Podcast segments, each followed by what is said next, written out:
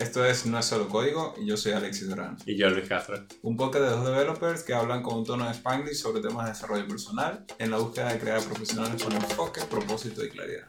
Hola, hola. En el episodio de hoy vamos a estar hablando sobre... De hecho, creo que en el título va a ser bastante curioso y creo que va a empezar a despertar bastante eh, clickbait. Pero dilo, dilo.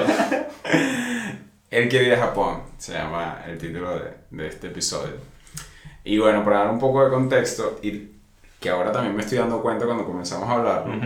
es que es, es como que dije como que, damn, porque recuerdo que tenía muchos pensamientos en el momento que surgió la idea, pero no las tengo en ningún lado. Y me molesta, sí, me molesta terriblemente.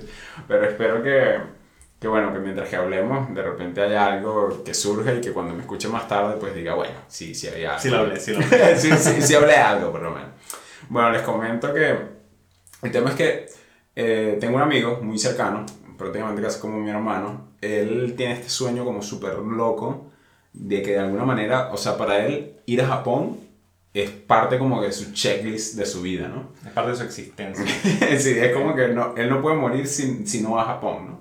Entonces, bueno, nosotros somos de Venezuela, pues de Venezuela a Japón, pues hay, hay, hay, que, hay que rodar o hay que volar bastante. O navegar bastante.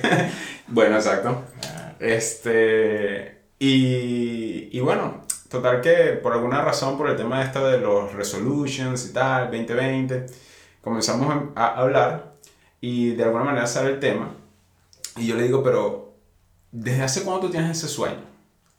Me dijo un número, no sé, pónganle 10 años. Pero bueno, 10 años de repente él estaba todavía como chamo. En pues. la universidad, pensando en Sí. qué iba a hacer con su vida. exacto, exacto. somos jóvenes, somos jóvenes. Así que ahí, ahí no hay nada, no hay mucho, mucho que pedir ahí, ¿no? Pero luego leo el comentario. ¿Desde hace cuánto, teniendo ese sueño, también tenías acceso de repente a unos 100 dólares mensuales? Por- eh, sí, unos 100 dólares mensuales. Entonces también estuvimos de acuerdo en una cantidad de tiempo. Y luego entonces le digo, si hubieses agarrado, creo que era, no recuerdo ahorita la suma, pero creo que la daba como 50 dólares o 70 dólares mensuales por los últimos 3 años según su budget y según su, su planificación, porque te aseguro que tiene como un tríptico todo armado de qué es lo que va a hacer, cómo lo va a hacer, dónde están los pasajes, cómo es, todo. Ya, de repente en estos tres años, tu situación económica, porque otra de sus prioridades es hacer negocios, como que Ujú. ser independiente, eh, todo este tipo de cosas económicas, le digo, si hubieses ahorrado desde hace unos tres años esta pequeña cantidad de dinero, ya en este momento estuvieras en la misma situación económica y ya estuvieras preparándote para irte para Japón con tu esposa. Entonces fue como que dije como boom. Realmente cuál es el takeaway aquí? Y lo estábamos hablando antes del, del episodio. Decíamos que el tema no es como que en este momento el capítulo no trata de cómo vas a ahorrar. Sí, no, no es ahorrar dinero. No es ahorrar dinero, sino es el valor de cómo un pequeño esfuerzo, pero consistente, se puede convertir en algo muy grande. Y el tema es que es algo trillado, pero ya tú también lo dijiste, por algo es que existen las cosas trilladas en, en uno de los episodios. Y es que realmente, realmente sí, por ejemplo, cuando yo pienso en el tipo de perfil de persona que quiero construir para mí mismo, y sé que para él también, porque es una persona cerca, eh, muy, muy cercana a mí, pensar en que tuviste la disciplina por tres años de poner algo pequeño allí para tú hacer cumplir lo que querías, es como que, wow, tienes que estar súper proud. O sea, el tema no es reunir 2.500 dólares, por decirte. Sí. Eh, eh, el tema no es el, el monto, no es que sea imposible, nada por el estilo. De repente lo puedes sacar en un mes, de repente hay gente que lo puede sacar en un mes. Hasta nosotros mismos quizás lo podemos sacar en un mes. Pero el tema es ser consistente con las cosas que realmente son importantes para ti y hacer un pequeño esfuerzo para que ellas pasen, pues. Yo creo que mm, eh, consistencia está bien, Ujú. pero también es qué tanta prioridad es esa meta en tu vida para realmente darle consistencia. Porque si no es realmente una prioridad, nunca vas a estar realmente consciente de qué pasos hacer, así sean pequeños, para poder contribuir a esa prioridad. Pero precisamente entonces viene el tema como también un poco de introspección, ¿no? Sí, Porque tú dices, tienes que definir tus prioridades. ¿cuáles son tus prioridades? Ujú. Y quizás cuando, cuando ves este tipo de sueños, cuando ves este tipo de, de metas que la gente tiene, es como que, pero quizás si la tienes por los últimos cinco años y si te quita el aliento ver una foto, oye, quizás es una prioridad. Quizás, vida, sí. ¿sí? Es ese tipo de metas que suenan muy grandes, y son difíciles de cumplir porque son muy grandes y nunca le ves realmente cuál es el paso que debo dar para poder llegar hasta el final. Mm. Cuando realmente tienes que priorizar el hecho de cumplir ciertos milestones más pequeños que te lleven a esa meta. Claro, porque también entonces está cuando caemos como en una fantasía, o no fantasía, no lo llamaré fantasía, pero Es un mundo de ilusión. Yo le diría que es una ilusión. no, lo, a lo que iba era que muchas veces una de las cosas que noso- nosotros mismos nos dijimos entre nosotros es como que este tipo de, de, de juegos, de, de viajes, de cosas que de repente no tenían que ver con el dinero, eran cosas que queríamos que se pagaran solas con nuestros negocios, que en algún momento lo podíamos hacer. Y como digo, no lo llamaré eso una fantasía, pero sin embargo el mundo sigue girando. Sí. Y es como que, ¿por qué, no, ¿por qué no aprovechas un poco tu contexto? No te estoy diciendo que agarres todo el dinero que tengas hoy y lo gastes en, el- en ese viaje porque, porque tienes que aprovechar la vida, porque al final esa no es la manera de vivir la vida, o menos la de nosotros, ¿no? Quizás llévalo a esto. La jornada que yo trato de hacer diariamente es aproximadamente unas 8 horas al día. Ujú, Pero no necesariamente estoy esas 8 horas trabajando, ujú. ¿vale? Eh, una de mis metas para este año es como indagar más en Node.js y tener más conocimiento técnico de Node.js. Mm. Si yo me digo a mí mismo, bueno, después de mis 8 horas de trabajo voy a tomar 15 minutos más para poder concentrarme en estudiar sobre Node.js y saber un poco más sobre Node.js, es difícil. Claro. Porque son como 15 minutos más que le estoy añadiendo quizás al final de mi día, donde estoy cansado, ya no quiero ver más la computadora y quiero hacer cualquier otra cosa. No se vuelve tu prioridad. No se vuelve tu prioridad. Pero si me digo a mí mismo, de esas 8 horas voy a trabajar 15 minutos menos, que va a ser 15 minutos menos de income que reciba hoy, Ujú. pero se puede traducir en yo tener más conocimiento sobre una tecnología que realmente está tomando auge Ujú. y mañana puede que me pague más de alguna otra manera o simplemente me haga más feliz saberlo y ya. Claro. Y, y ¿Vale la pena? Vale la pena. la consistencia que puedes tener en esos 15 minutos al final te va a traer frutos que son mucho, mucho más grandes. Exacto. De hecho, también te comenté al principio del episodio, o sea, cuando estábamos debatiendo si queríamos hablar de esto, que a principios del año pasado, cuando de- decidí a contribuir a proyectos open source, me di cuenta que no es que no tuviera el tiempo, sino que como que la energía productiva que a veces tenía para ese proyecto, de repente podía ser nada más una hora al día. Ujú. Y entonces decía como que, oye, pero así, esto no va a caminar. Y, y evidentemente no trato ahorita de compararme con una persona que está full time con un proyecto, obviamente, Imposible. pero me doy cuenta de esas limitaciones y también me doy cuenta cómo darle la oportunidad a esa hora y realmente darle prioridad a esa hora y concentrarme en esa hora ha resultado ser algo valioso para los proyectos open source que, que he contribuido el año pasado. Para mí eso es como una combinación de transparencia, no solo al cliente, sino a ti mismo.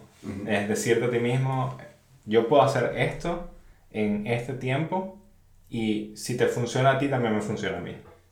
Ah, ok, exactamente. Como poner un poco de los boundaries y realmente llevar las expectativas a un punto en que las puedas manejar, ¿no? Que Ujú. puedas ser eh, tangibles con, con esta, este tipo de cosas.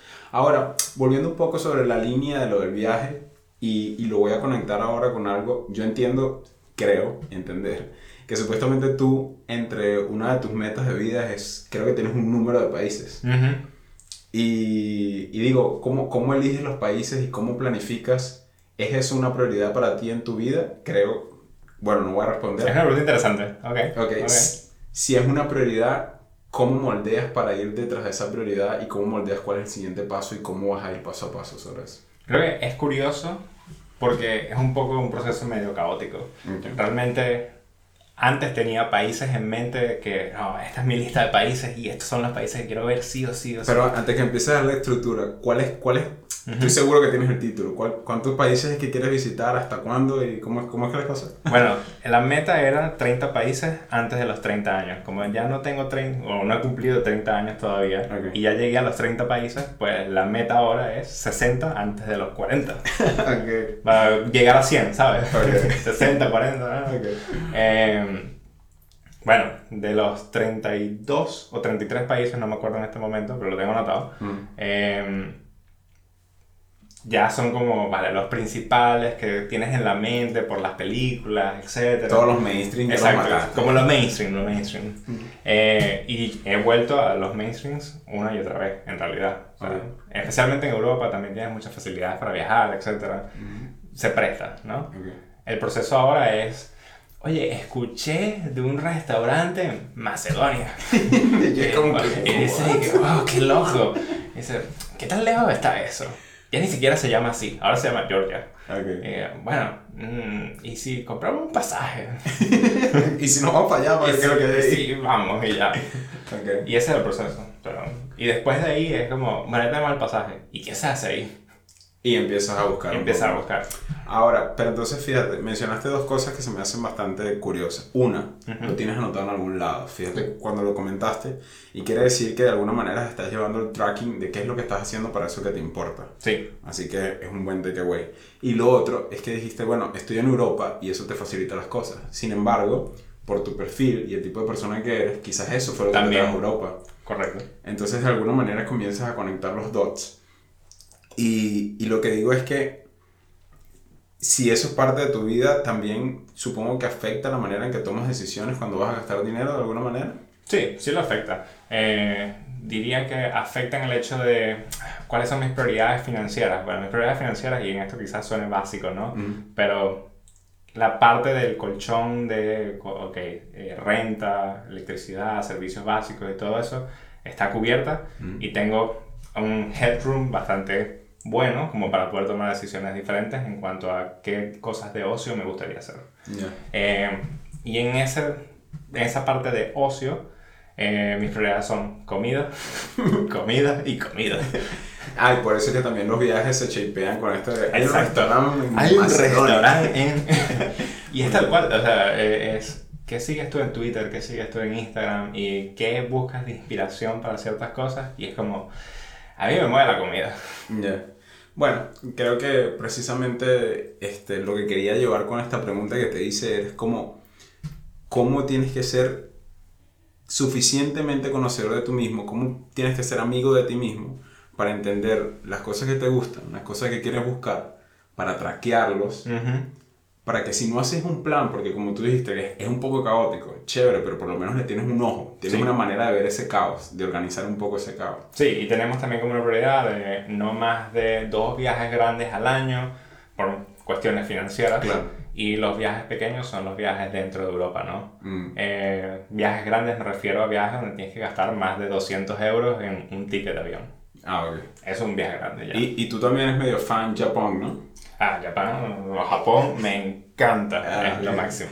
Bueno, muy bien. Este, mira, no sé, no sé qué más decir. Yo creo que el big takeaway es que entiendan realmente qué es lo que te hace feliz. No esperes para mañana empezar a hacer algo para asegurar un poquito de esas cosas que te hacen feliz. Este, y con esto no quiere decir que tires por la borda todo y vayas a ser feliz ya, porque No, pero si sientes que algo es prioridad de cierta forma y se repite en tu discurso algo que quieres, Ujú. pues quizás es momento de darle unos 15 minutos a ese algo que quieres Ujú. en el día y decir, "Mm, esto podría contribuir de alguna manera, sí o no, a lo que yo quiero hacer. Exactamente. No solo viajes, sino de repente tienes esa startup que siempre has estado pensando y dices, mira, tengo 15 minutos, porque no hacer lo que está haciendo Luis ahora con su Node.js? Quítate unos 15 minutos, empiezas a ver si realmente lo estás disfrutando y comienzas a conocerte un poquito más. Hay muchísimas cosas que de a poquito vas a ir descubriendo un poco más qué es lo que realmente te hace feliz. Así que bueno, consistencia. Bueno, nos vemos.